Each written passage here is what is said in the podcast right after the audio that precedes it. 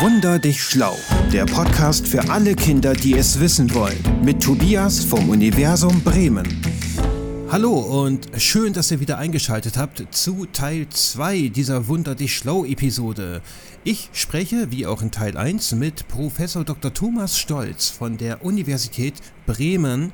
Er ist Linguistiker, also Sprachwissenschaftler und zur Erinnerung hier noch einmal das Wunder, um das es geht. Ich wundere mich, dass es so viele Sprachen auf der Welt gibt. Anna wundert sich also, dass es so viele Sprachen auf der Welt gibt. In Teil 1 haben wir schon einiges erfahren und ich nehme den Faden mal auf. Also, Herr Stolz, es gibt so viele Sprachen auf der Welt, weil die Menschen vor 180.000 Jahren einfach so versprenkelt auf der ganzen Welt lebten. Das haben Sie jetzt gut zusammengefasst. Das wäre das nächste, was man sagen kann. Die sind ja in mehreren Wellen gewandert über die mhm. Welt. Äh, wissen, im Augenblick ist die Annahme, dass so ungefähr so aus dem äh, Binnen-Ostafrika, also ungefähr so Uganda, vielleicht auch eher Äthiopien, das ist noch ein bisschen unsicher, aus der Gegend äh, die ersten Auswanderungen von Homo sapiens über die Welt stattgefunden haben. Das ist in ganz großen Abständen erfolgt. Das sind immer so Auswanderungsschübe losgegangen. Und man darf sich jetzt nicht vorstellen, dass Millionen von Menschen plötzlich losgewandert sind, sondern das sind sehr, sehr kleine Gruppen von Leuten gewesen. Das sind, äh, wenn man so will, vielleicht äh, Kernfamilien, vielleicht Großfamilien gewesen, aber nichts mehr. Solche Gruppen sind ausgewandert. Die sind auch nicht unbedingt alle zusammen ausgewandert, sondern die Gruppen haben versucht, autark zu leben. Das ist sozusagen die Vorstellung. Eine Idee ist, dass der, dass der Mensch eigentlich gar nicht für so große äh, soziale Gruppen gemacht war, sondern der äh, war gedacht für kleinere Zusammenhänge. Jetzt leben wir in ganz großen Millionenvölkern und mhm. so weiter zusammen. Das war ursprünglich anscheinend nicht die Idee der Biologie, dass das so stattfinden sollte. Und diese Gruppen haben in Isolation, weitgehender Isolation voneinander gelebt. Das heißt, wenn, selbst wenn Menschen aus Afrika zur gleichen Zeit ausgewandert sind, haben die sich an ganz verschiedenen Orten niedergelassen. Das sind kleine Gruppen gewesen. Sagen wir mal, wenn, als die nach Europa kamen, lebten da vielleicht in ganz Europa verteilt 30.000 Menschen zu irgendeiner Zeit. Aufgeteilt in möglicherweise 300, 400, 500, vielleicht noch mehr Gruppen.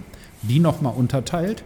Das hat was damit zu tun, die mussten sich selbst versorgen. Es gab äh, damals keine Möglichkeit, irgendwoher äh, ähm, Nahrung und so weiter geliefert zu bekommen. Das musste mhm. man sich alles selber besorgen und man war darauf bedacht, dass eine andere Gruppe nicht in demselben Revier da tätig war, das man brauchte, um sich selber zu ernähren. Also das war schon äh, eher so, dass man gar keinen Kontakt gesucht hat mit anderen, sondern eher zusammengeblieben ist. Bis dann sozusagen äußere Feinde kommen und so weiter, dann schließt man sich zu Gruppen dann eher zusammen.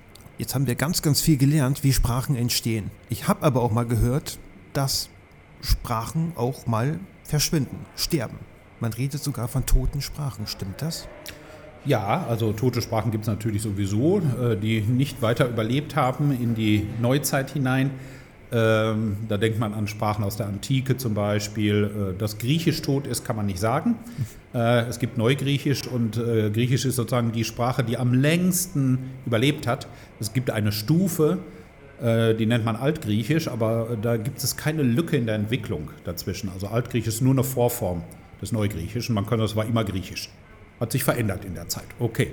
Bei Latein ist ein bisschen anders. Das ist tatsächlich verschwunden als Latein, aber es hat sozusagen Kinder gezeugt, die die heutigen Romane, die großen romanischen, nicht nur die großen, die romanischen Sprachen darstellt, also Italienisch, Französisch und so weiter. Das Latein ist irgendwann mal als Latein verschwunden. Das, was heute da ist, das kann man nicht mehr als Latein bezeichnen. Gut, dann gibt es aber noch was anderes. Also ähm, von den 7500 Sprachen, von denen ich vorhin gesprochen habe, nimmt man an, dass die allermeisten, na, pessimistische Schätzungen sagen 90 Prozent davon, das wäre dann schon annähernd 7000.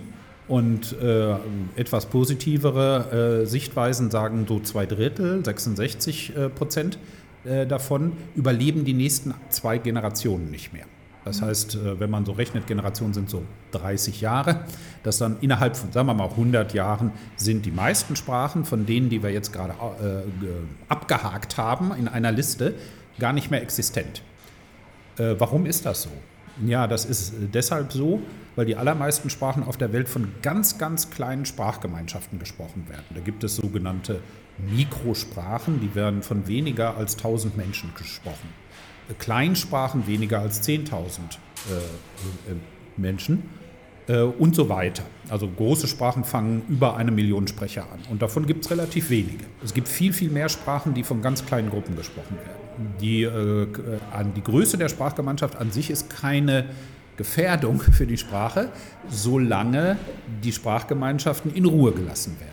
Wenn aber ihre Wohngebiete zum Beispiel ähm, für andere Zwecke verwendet werden, dann kann es dazu kommen, dass die Gemeinschaft sich auflöst, die Sprecher und Sprecherinnen äh, der Sprache in der Welt verstreut werden, keine Möglichkeit mehr haben, miteinander zu kommunizieren und dann gibt es keine Gelegenheit mehr, die Sprache zu benutzen. Dann ist sie für die nächste Generation im Prinzip verloren.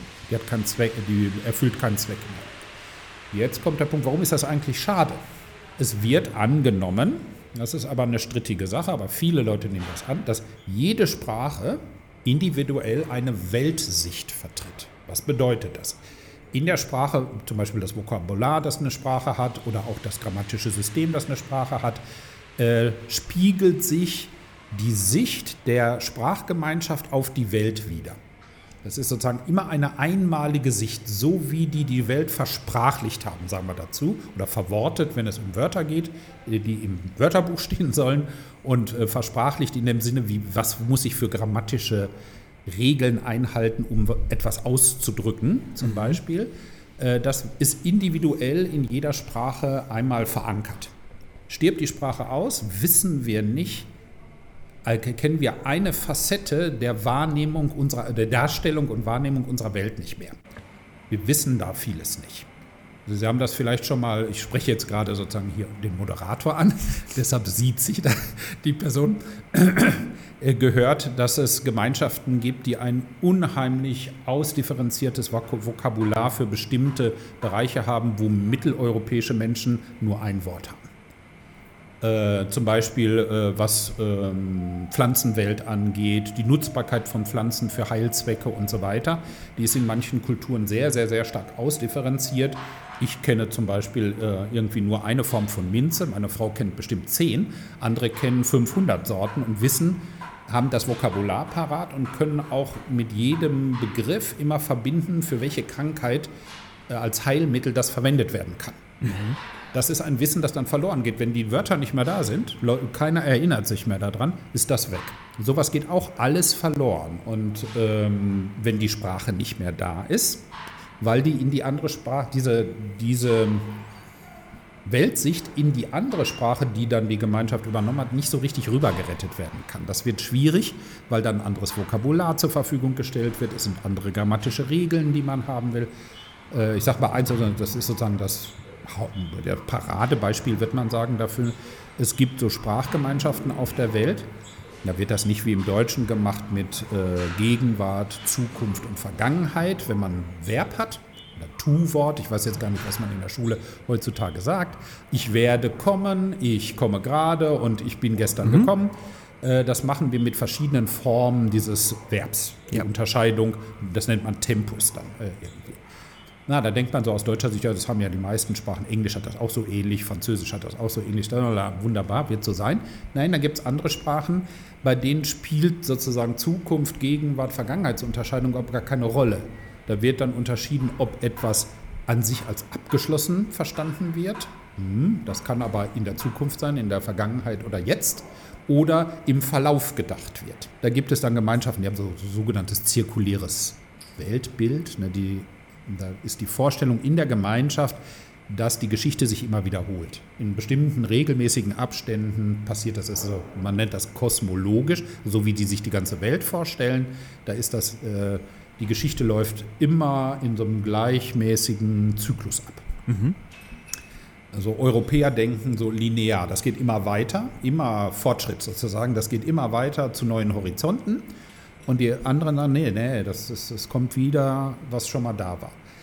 Ähm, das scheint sich manchmal, da muss man ganz vorsichtig sein, wenn jetzt hier meine Fachkollegen und Kolleginnen mich hören, zerreißen die mich in der Luft, wenn ich das so vereinfache, aber ich mache das trotzdem mal. Oh, bitte. in diesem zirkulären System kann man sich vorstellen, da spielt das mit der Zukunft keine Rolle, denn die ist gleichzeitig die Vergangenheit. Das kommt ja alles wieder. Ne? Also es ist schwer vorzustellen, ja, aber wir haben ja so eine Sprache nicht. Ne? Aber es mhm. könnte sein, dass die grammatische Struktur der Sprache dieses Denk, diese Denkweise unterstützt. Das ist eine Annahme. Wir haben das da gar nicht, Zukunft und Vergangenheit zu unterscheiden und Gegenwart, wir machen das anders. Stirbt so eine Sprache aus, verlieren wir die Möglichkeit, mit dieser Sichtweise irgendwie umgehen zu können, vielleicht dann selber die Welt besser zu verstehen. Tut irgendjemand etwas dagegen, dass Sprachen aussterben? Mhm. Die Vereinten Nationen zum Beispiel? Oh ja. Es gibt eine große Stiftung, die Wissenschaft unterstützt. Das ist die Volkswagen Stiftung. Also äh, das hat jetzt mit VW tatsächlich was zu tun, mhm. aber es geht nicht um Autos, sondern die Volkswagen Stiftung ist aus bestimmten Gründen dazu verpflichtet, die Forschung zu unterstützen. Mhm. Da wurden sehr, sehr viele Projekte, mehrere hundert Projekte, äh, über 15 Jahre lang gefördert. Die dienten dazu, Sprach, Sprachen, die vom Aussterben bedroht waren, erstens meistens zum ersten Mal überhaupt zu beschreiben. Die ganzen Sprachen, die da betroffen waren, hatten zum Beispiel noch keine grammatische Beschreibung. Es gab kein Wörterbuch, keine Textsammlung, keine Bibelübersetzung, nichts in der Art. Die Sprecher dieser Sprachen haben oft, in den meisten Fällen ist das so, den Wunsch geäußert, entweder dokumentiert, also äh, ja, wie soll man das sagen, beschreibt unsere Sprachen nochmal so, dass irgendwer da was mit anfangen kann, vielleicht unsere Urenkel nochmal, bewahrt sie in schriftlicher Form oder helft uns, die Sprache zu retten und zu revitalisieren, wie man das sagt, also wiederbeleben. Ja, da hat die Volkswagen Stiftung, ich weiß nicht wie viele Millionen Euro für ausgegeben.